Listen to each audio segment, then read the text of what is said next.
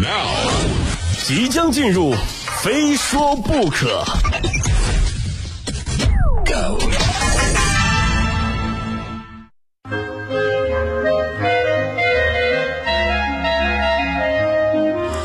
欢迎来到今天的非说不可，我是鹏飞啊。算一算日子呢，距离今年的双十一购物狂欢节越来越近了。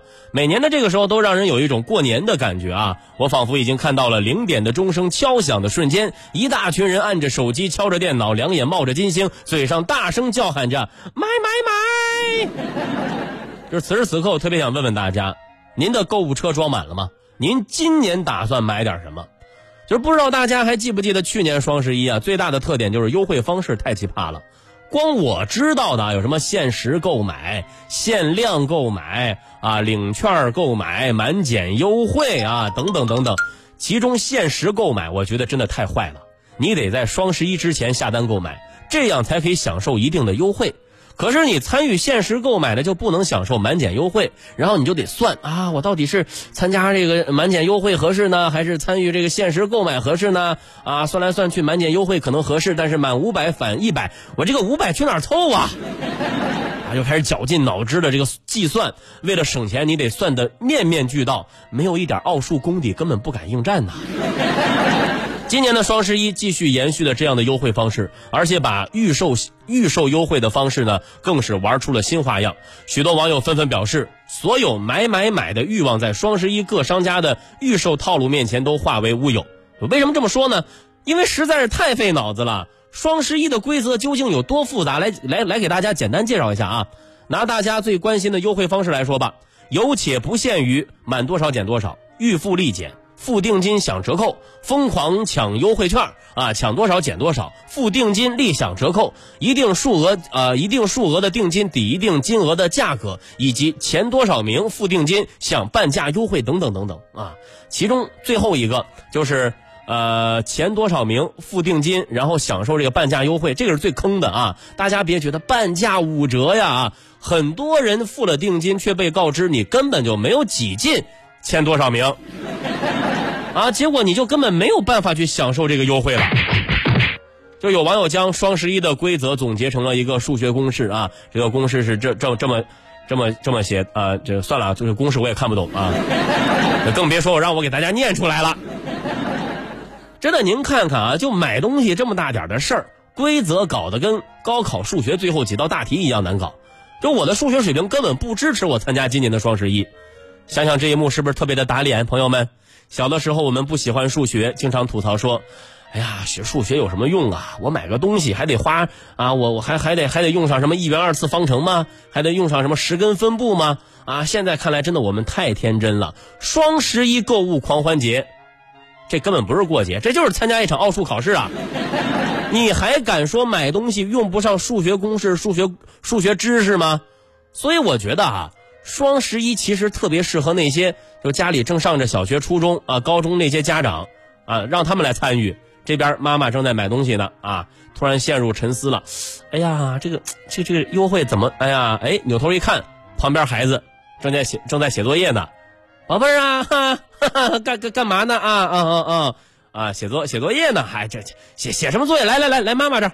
啊，妈妈给你出道题，问买一件衣服原价五百，定金十五顶三十，前四千件定金翻三倍，每件再直降九十六元，零点前抢购，再送无门槛不折现红包五十元，满五百九十九减六十优惠券一张。请问买这件衣服最多能省多少钱？啊，怎么搭配妈妈才能最省钱？几点钟下单最省钱？来，宝贝儿，算不出来，妈妈不让你吃饭啊哈。这孩子就是。叫天天不应，叫地地不灵啊！哈，啊，这道题我不会。一听这就是亲妈啊，把之前辅导孩子做作业的烦恼，趁着这个机会全还给孩子们了。不过说真的啊，让孩子来参加这事儿，我觉得哎，还真的是个办法，挺省事儿。可是有些人家他没孩子怎么办呢？哎，今年我已经想好了，我弄一个双十一网购线上咨询服务，专门在这几天帮别人算一算怎么网购东西最划算。费用呢，就按照您的优惠额度来给，保证童叟无欺啊！就之所以敢这么做呢，并不是说因为我数学好啊，我我有帮手，我已经提前联系了同事老马的孩子、同事老张的孩子、同学小刘的孩子，是时候检检验一下孩子们天天上奥数班学习的成果了。啊，当然今天啊，今天同事老康知道我的计划之后呢，非要让他刚满两岁的闺女也参加。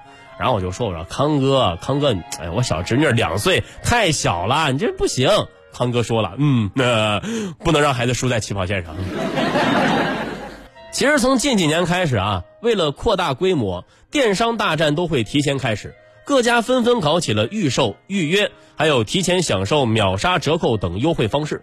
玩法虽然越来越多，但消费者呢却并不买账。在我们看来呢，简单直接的打折优惠才显得诚意十足啊！仔细去研究这些年电商的优惠套路，我们不难发现，很多所谓的优惠其实并没有便宜，先涨后降，明降暗涨，这属于套路之首。在某论坛分享购物薅羊毛攻略的拼组，网友发帖对比购买过的商品在双十一前后的价格，我们发现很多产品暗搓搓的涨价了。比如说啊，某品牌的卫生巾。